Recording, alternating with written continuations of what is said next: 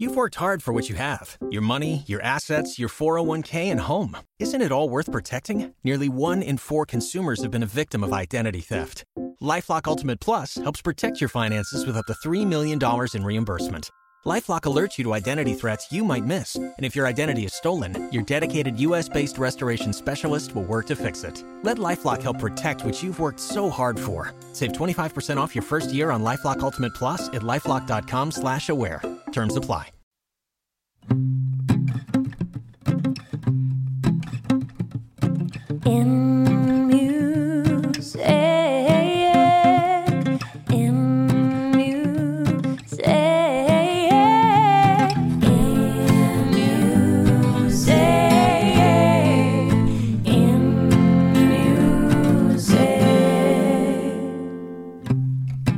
Rocío Soler y esto es In Music, el podcast que descubre los sectores del music business desde dentro de la industria.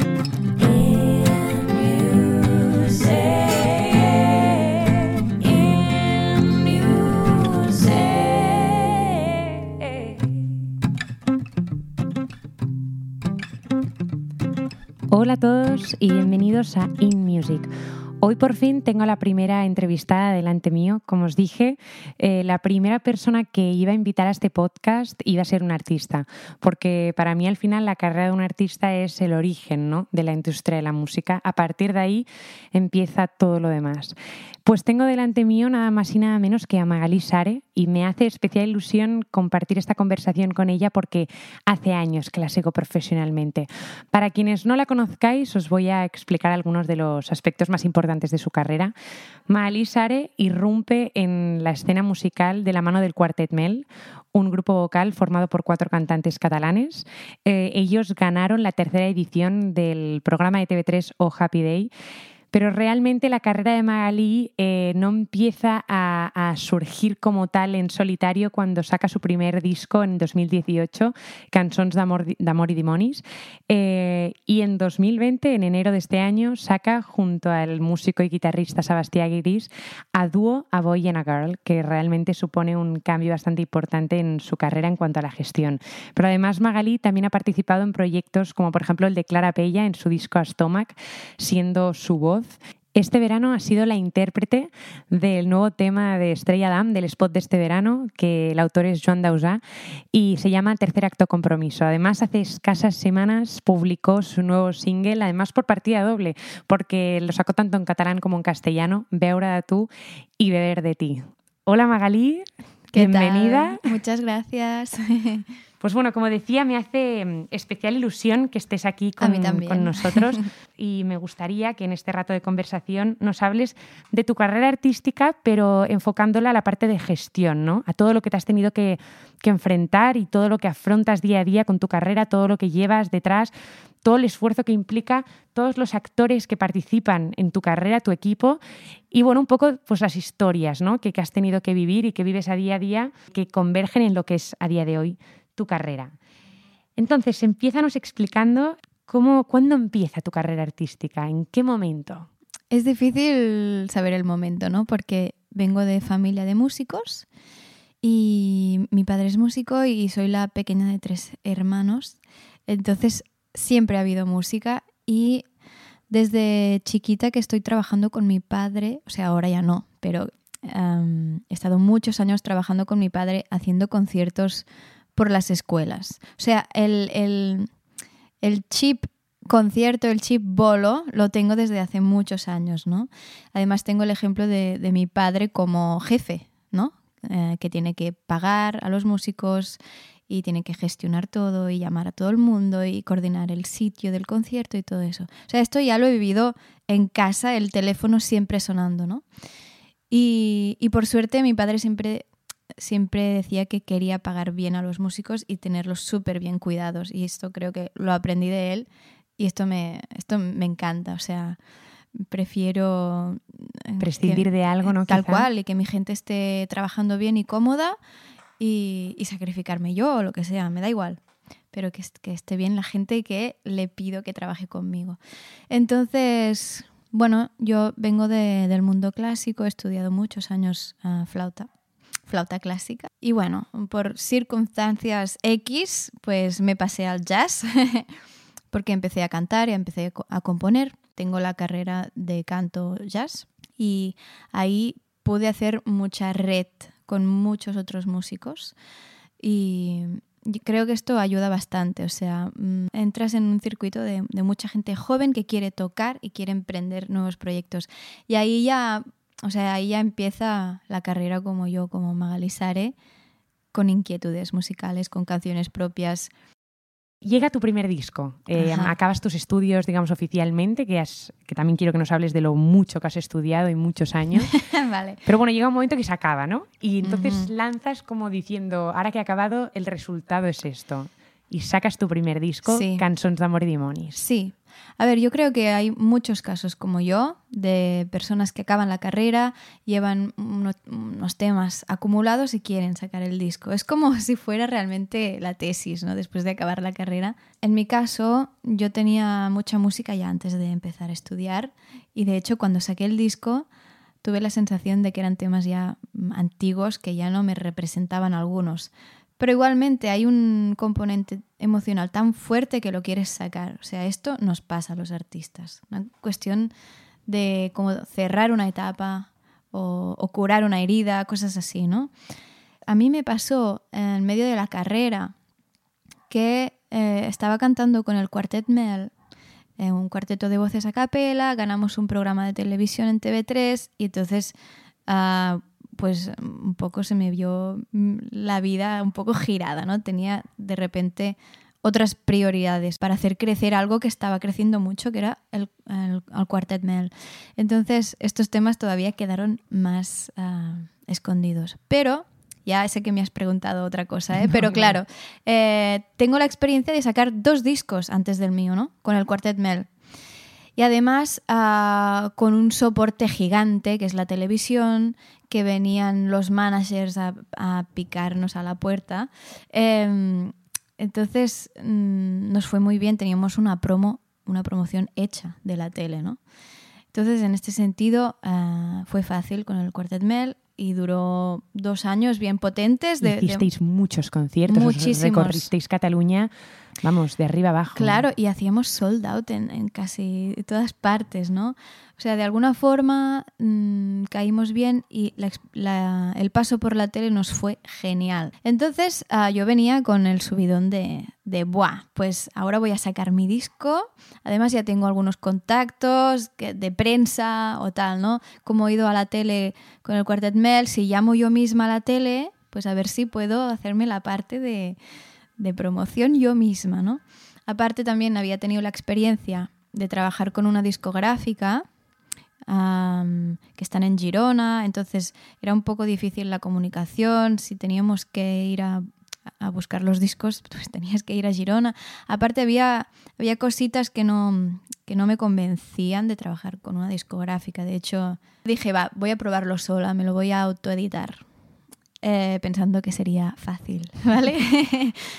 y bueno, por la parte artística estaba todo muy resuelto. Pero después viene todo lo otro, claro, hay que presentar el disco en algún sitio, tal. Eh, yo tenía un- una amiga, Gina, que quería dedicarse un poco al, al management, pero era- éramos dos, dos pimpollitas, empezábamos de cero las dos y a ver qué, nos encontrábamos en, en la industria musical. Un músico que empieza, pues también si no tiene este equipo, ya sabe que tiene que buscar en los conciertos, eh, llamar a, muchos sitios y si te dicen que no, volver a llamar Lo al cabo. hiciste. Claro, yo, yo pensé, vale, tengo que currarme esto, pero me fatigó muchísimo el hecho de recibir tantos nos de sí, de, de prensa, incluso de managers. Yo buscaba managers y me decían, no, hombre, pero a ver, es que se ve que hay que tener una carta de presentación y hay que invertir mucho. Sí. Es que, es que el problema es que es que esto no lo aprendes, ¿no? En, el- en la lo carrera. enseña, nadie lo enseña. Nadie lo enseña. Creo que igual en el, en el taller de Musics están empezando, no sé si en el SMUC también, pero am, sí que hacen charlas y tal, ¿eh? pero no hay la Hasta que no lo ves, no lo crees, Sí, ¿no? tal cual. Pero es que a veces lo pienso en el instituto también. No te enseñan a hacer una factura, ¿sabes? Y cuando sales al mundo profesional, ¿cómo va el IVA? ¿Cómo va...? claro, igual tienes que facturar desde, desde muy joven ya, desde que sales de estudiar, ¿no? Sí, sí, sí. Entonces Y te no un poco sola, ¿no? Ujú. Quizá, pero eh, con tu primer disco ya tenías, Cançons d'amor y demonios me refiero, eh, ya tenías manager, tenías o no, o ese realmente estuviste sola. Pues tenía a esta amiga que te he contado, Sí. pero que estaba con mil otras cosas y además se estaba formando. Y yo me sentí realmente sola en, en estos tiempos y muy estresada y muy frustrada. Y bueno, mm, yo me las apañé como pude. Hice un concierto de presentación alquilando la sala. Creo que es muy importante eh, decir que, claro, yo tenía dinero ahorrado del éxito del, del Quartet Mel y por eso pude invertir en mi proyecto. Pero mucha gente pues tiene que trabajar de otra cosa que no tiene nada que ver con la música para arrancar un poco por ahí. No hay becas disco, por decirlo de alguna Entiendo que hay muchas cosas por las que nos has estado contando que te sorprendieron en este inicio. Eh, te viste sola y quizá era algo que no esperabas eh, que te fuera a pasar o, o- o, bueno, esas emociones ¿no? de frustración, de soledad, de, de, de, ostras, de picar puerta y ver que no se te abren las puertas que esperas que se te fueran a abrir, que esto es lo más normal. Eh, por lo tanto, hablamos de un grado de dificultad enorme, ¿no? Sí, eh, sí, sí, muy difícil. O sea, estar sola con un, con un disco y tener que moverlo y plantear una gira, plantear una promoción. Bueno, yo pagué la promoción aparte, pude encontrar gente freelance que hace promoción, no tiene que estar relacionado eh, necesariamente con una discográfica y tal, hay gente freelance. Entonces pude hacer un poco de promo, pero para sacarle el jugo eh, yo tenía que estar bien asesorada y en este momento pues no, no tenía a nadie. pero empezaste a crear una comunidad de seguidores y es tus redes sociales, que yo te sigo desde hace mucho tiempo y sé que están trabajadas de contenido. eh, además, tienes mucho de lo que informar a tus seguidores de conciertos, de entrevistas, de discos, de, de singles, de mil historias. Pero es algo que ahora, por supuesto, lo haces porque tienes mucho trabajo, pero llevas haciendo también. Bueno, o sea, yo lo, lo que hacía era copiar otros artistas. Pero es que me pasaba ratos mirando a ver qué ha hecho esta persona, cómo ha sacado el single, de qué manera, cuándo y cuándo saca la nueva imagen del nuevo proyecto. Entonces yo copiaba. No, no, bueno, es la mejor manera. Dicen Sí. que cuando no sabes, lo mejor que puedes hacer es copiar. O sea, Claro. cuando nadie te ha enseñado, entonces tienes que fijarte en cómo lo hacen los demás. Y lo hacemos Mm. todos, además, esto. Claro. Y es muy importante. Eh, por lo tanto, para, con- para concluir este tema de tu primer disco, eh, ¿tu herramienta más importante cuál fue? En mi caso, yo estoy en, en muchos proyectos diferentes. Eh, estaba, ya, ya empezaba a estar con Clara Pella, al Quartet Mel, ya lo tenía también, o sea, también aprovechaba un poco de públicos de un lado y de otro y pensaba, realmente a veces mi disco está quedando en, en la última fila, pero bueno, igual ya, ya resurgirá en algún momento. ¿no? Y resurgió, y tanto que Yo creo que resurgió. sí.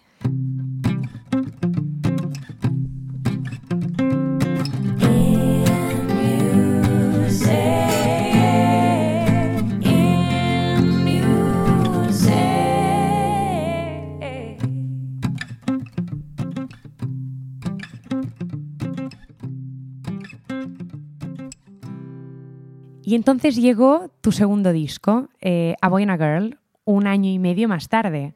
Eh, un disco muy diferente que recomiendo a todo el mundo que lo escuche. Eh, un disco a dúo con el guitarrista y músico Sebastián Gris.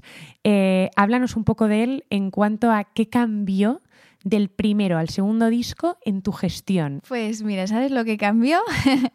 Yo estaba terminando Cançons d'amor i dimonis y, y fui, a un, fui al mercado de música viva de Vic y ahí pues fui a, a tocar. De hecho hice tres conciertos, Clara Pella, Quartet Mel y de mi proyecto. Y, y los conciertos fueron muy diferentes en el sentido de que mi proyecto fue como un... cantar cuatro canciones en el pasillo, ¿sabes? No era ni en el teatro. Pero ahí me vio una persona que ahora es mi manager, Laura, que la quiero un montón, o sea que además nos hemos hecho amigas. Y claro, yo me di cuenta de lo desordenada que estaba yo con mis cosas. Es que hay que ser muy ordenada si, si eso que... Si quieres que funcione. Y hablábamos antes de, de las rutinas y tal. Claro, los artistas tenemos rutinas eh, que no son rutinas, ¿no? Entonces hay que ser organizado. Y, y nada, Laura me ayudó un montón y me asesoró.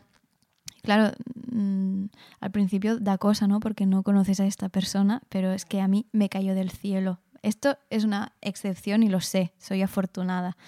Entonces ya enfocas el, el disco a Boy and a Girl de otra manera.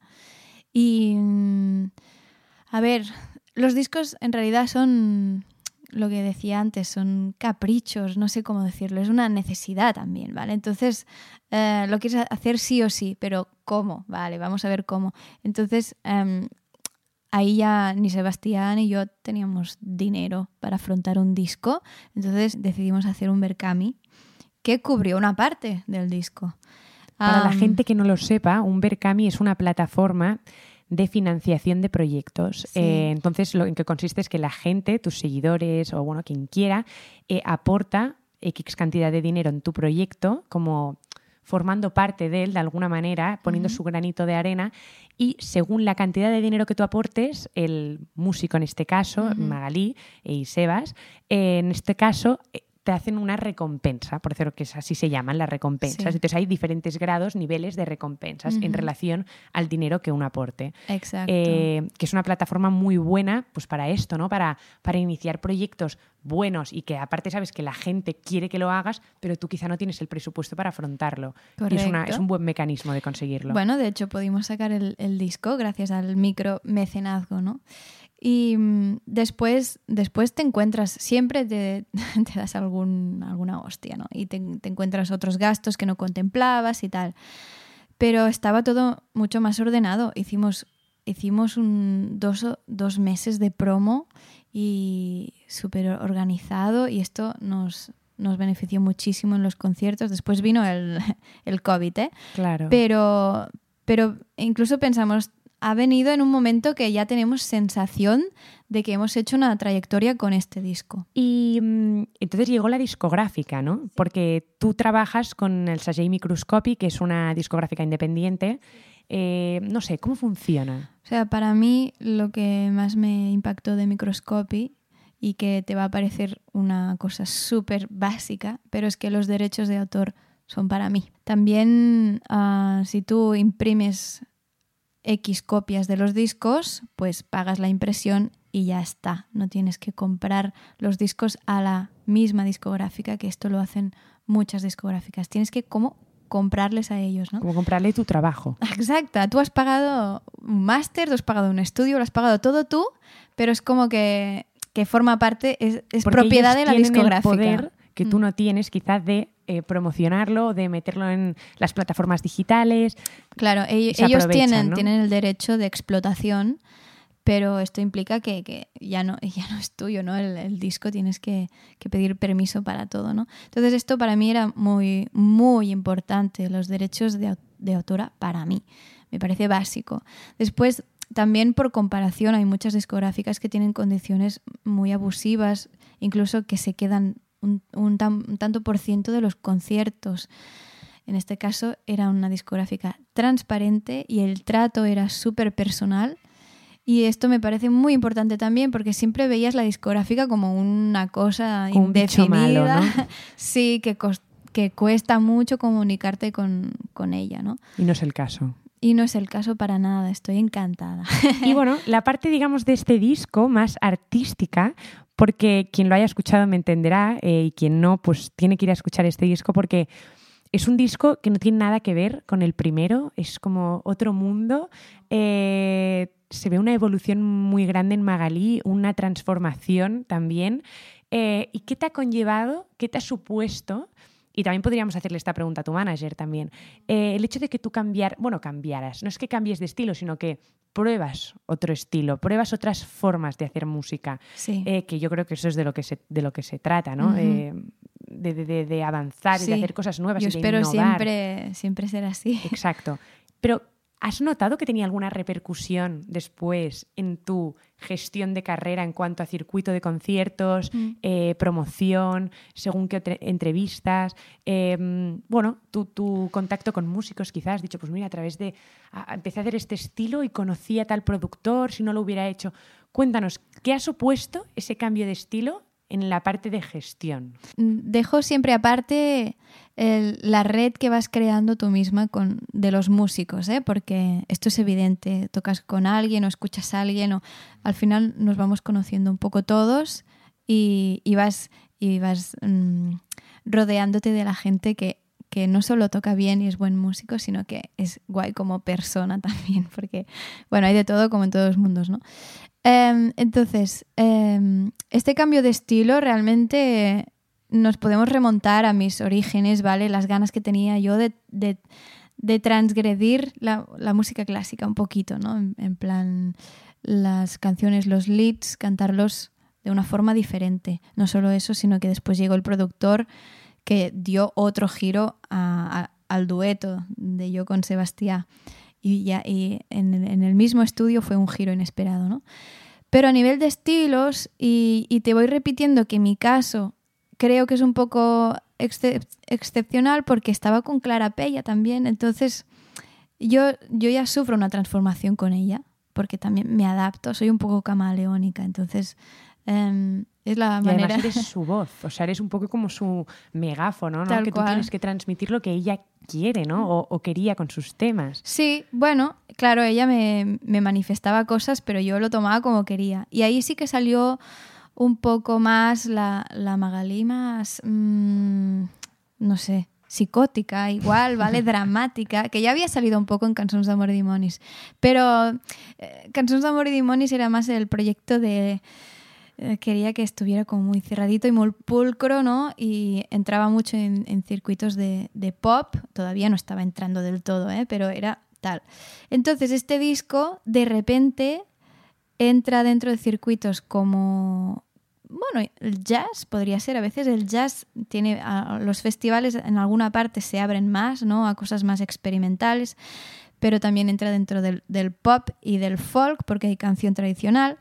Y incluso de la música clásica. No es, no es lo más habitual, pero sí que hemos hecho un, un bolo dentro de un ciclo de música clásica. Qué porque interesante. porque tenemos repertor- repertorio de, de esa época, Claro, claro. ¿no? Digamos. Porque lo que habéis hecho, para que la gente nos entienda, es eh, como adaptar temas clásicos, Ujú. mm, muy música, clásicos, música de cámara. exacto, Mm. a la electrónica Sí. y darle un giro de tuerca, ¿no? Eh, Sí. brutal.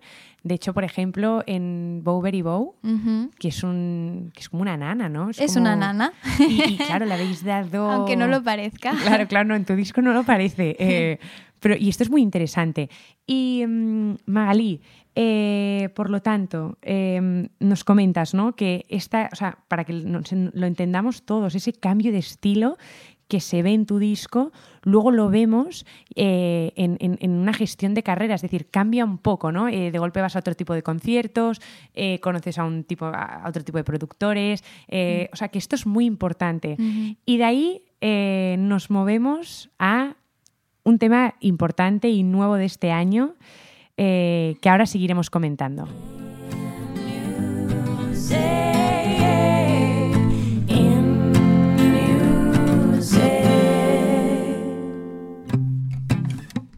Y es que en mayo, Magalí, sacaste tu primer single, Cronos, eh, que ahora nos explicarás un poco a qué hace referencia este tema. Y además eh, me parece muy interesante porque optaste por, una, por un mecanismo nuevo, ¿no? Tú venías de sacar dos discos y de repente sacaste un single solo. ¿Por qué? ¿Por qué decidiste optar por esta vía? Sí, a ver, ah, yo como artista llevaba un poco un, un bloqueo de compositivo, ¿vale? O sea, um, A Boy and a Girl no son temas propios, sí que hay uh, uh, Venim a aquest món y sí que van saliendo temas propios, pero la necesidad de sacar algo, pero no tengo un disco o no, no tengo un recopilatorio de temas con un leitmotiv, por ejemplo, que esto sería como una obra magna, que es el, Sí. es el disco. Y además porque, porque no nos engañemos, se han puesto de moda los singles. Todo, todo el mundo está sacando singles. Y te permite mucha más libertad artística, porque es, un- es una canción suelta, empieza y acaba ahí, y puede ser em, de repente una ranchera, o puede ser electrónica o lo que sea, tiene identidad, identidad propia. Y esto quería probarlo sí o sí, ¿no? Como persona inquieta que soy, artista. ¿Y, y te ha funcionado? Es decir, en cuanto a em, reproducciones en las plataformas digitales, eh, feedback de tus seguidores, ¿realmente has visto que dices, ostras, pues, pues esta estrategia quizá me funciona mejor o no? O quizá Es que, o sea, Rocío, como, como artista no solo tengo que experimentar con la música, sino con estrategias. Entonces, digo, voy a sacar un single en castellano, que la gente no me ha, no me ha escuchado mucho en castellano. Esto ya es un experimento para mí. No sé cómo la gente lo va a, re- a recibir. Y fue muy guay. O sea, claro, el hecho del idioma ah, te permite abrir más puertas fuera de Cataluña. Entonces, me, me empezó a escribir gente de fuera de Cataluña y es muy bonito que pase esto. Porque tú tenías, eh, eh, cuando hiciste este tema, ya esperabas, ¿no? Pregunto, quizá decir, ostras, pues ya que es en castellano, espero llegar a, a más público de habla castellana que no sea solo Cataluña, porque tú estás consolidada en el circuito catalán, o sea, te has pateado Cataluña de arriba abajo mm, tres veces. Eh, sin embargo, quizás sí que es verdad que en el resto de, de la península no, por el idioma, porque hasta ahora hacías muchos temas en catalán o en inglés o en portugués, pero eh, sobre, sobre todo en catalán, y es algo que la gente te- tenía asociada, y de golpe cambias el idioma al castellano, que sabes que la gente de aquí te va a escuchar y te va a entender igual, Sí. pero te abres una puerta hacia afuera. ¿Y era tu objetivo realmente? Eh, yo creo que fue una intuición, porque después vino lo de Estrella Damm, ¿no? Pero yo entonces no lo sabía. Y, y bueno, sí que es verdad que con Sebastián ganamos el concurso de juventudes musicales de España, entonces esto como premio tienes unos conciertos por toda España. Y, o sea, lo del idioma en realidad no, no es un problema. Si haces un concierto en Andalucía en catalán, pues la- y si lo, lo cuentas un poco y, y con Claro. el contexto, la gente disfruta. Pero, pero también pensaba, claro, ya estoy saliendo un poco por las Españas y también tenía esta inquietud. Aparte que me encanta can- cantar en todos los idiomas y esto se ve, me da igual en alemán o en inglés o en castellano, que es una lengua preciosa, ¿no? Entonces, hablando de este, de este, de Cronos, ¿no? Este single que, que a mí me encanta y creo que además eh, sigue un poco, ¿no? La línea de, de la electrónica, de la distorsión de a Girl, pero al mismo tiempo creo que es otra cosa y creo que es un poco más mainstream, quizá, un poco más. creo que yo hice un, clic con Cronos y me di cuenta de que no necesitas unas infraestructuras muy potentes ni ir a un estudio de grabación con, con las mejores máquinas para grabar algo que esté hecho con amor y que suene bien, ¿vale? Que suene bien me refiero a que, a que haya unos estudios detrás de, de saber editar, ecualizar, mas- masterizar, mezclar, ¿vale?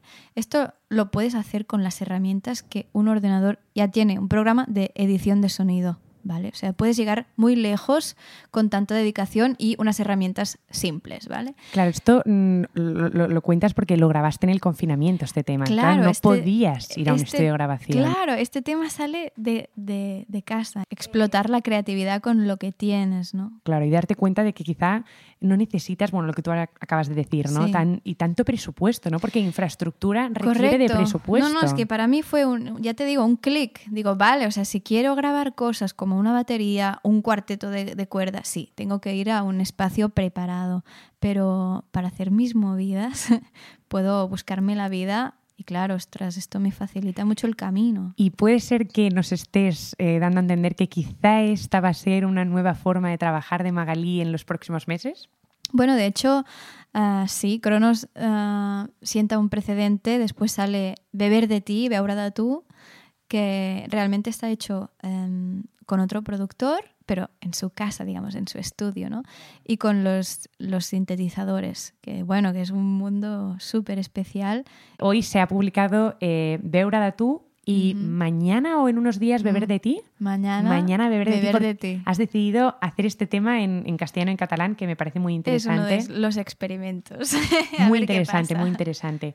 Y más viniendo de a la parte que vamos ahora de eh, tercer acto, compromiso, el, es- Mm. el- el nuevo tema del spot de este verano de Estrella Damm, un tema que compuso Joan Dausà y al que tú has sido la intérprete, has puesto voz. Eh, Magali, ¿cómo sale este proyecto, este paso hacia adelante, esa ventana abierta de par en, pa- Mm. de par, en par ¿Cómo, cómo- de, de dónde sale? ¿Cómo lo consigues? A ver, mm, me mandaron un email y me dijeron que habían visto vídeos míos eh, en internet. O sea, la, la leyenda es cierta. O sea, si tú tienes material, eh, lo puede ver todo el mundo si lo tienes colgado en YouTube. ¿no? Totalmente, totalmente. Entonces, ah, yo no sé exactamente, igual casualidades o mm, gente que conocía a alguien, pero llegaron a mí, hice un casting y, y ahí está la cosa. Yo es que realmente fue, me lo encontré, o sea, fue así. Bueno, es que esto, esto pasa, ¿no? De Cuando sopetón. alguien trabaja tanto, eh, la, la- la suerte no es suerte, es simplemente que trabajas mucho y una recompensa. Sí, a ver, yo, Totalmente, yo a podríamos veces... decirlo así, ¿no? Sí, claro, yo pienso, jolín, qué suerte que he tenido, pero bueno, Pero no es llevo suerte, muchos años claro. sembrando, ¿no? Hombre, y tanto. Y más recompensas que te van a llegar y que te mereces. Mm, te voy a preguntar un poco eh, por la parte, eh, bueno, derechos de autor, derechos de intérprete. ¿Cómo has gestionado esto? Porque esto es algo nuevo, es como una estrategia, ¿no? De lo que íbamos hablando. ¿Cómo funciona?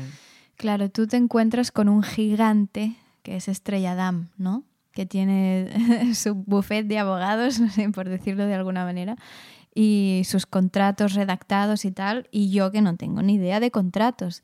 Entonces, em, creo que lo de Estrella Damm ha servido muchísimo para hacer piña y para hacer equipo con mi manager y con, y con la discográfica. Hemos hecho un equipo A. Me he sentido súper acompañada, o sea, todo lo contrario que con el primer disco, ¿no?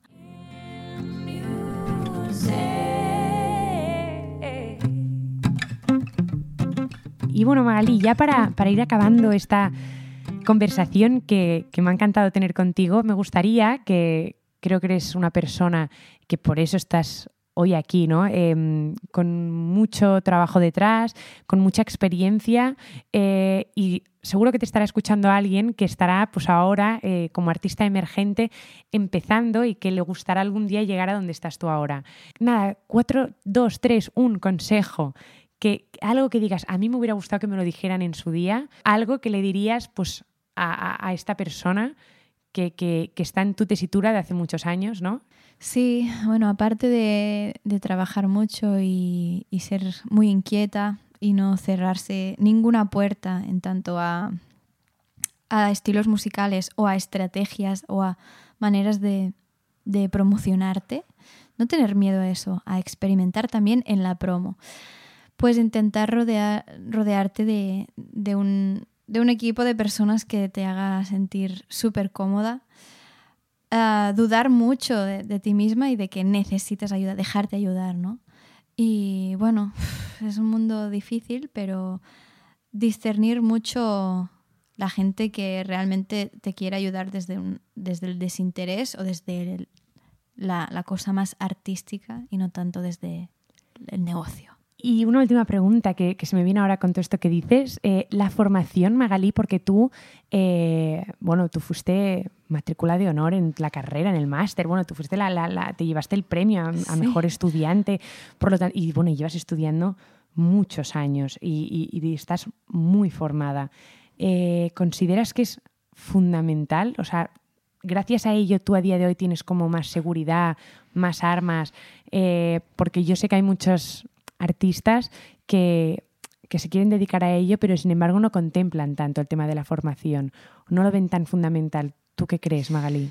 A ver, mm, yo pienso que, que me ha ayudado mucho, evidentemente, y es un, es un gran pilar que tengo, pero quiero insistir que no es algo eh, imprescindible para, para mejorar como músico. O sea, hay, hay, hay muchos caminos.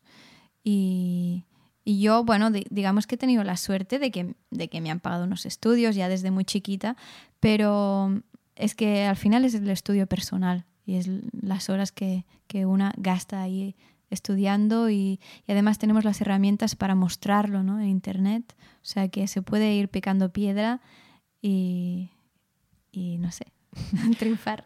Y tanto, Magali, y tú lo estás consiguiendo. Muchísimas gracias por haber compartido este rato conmigo.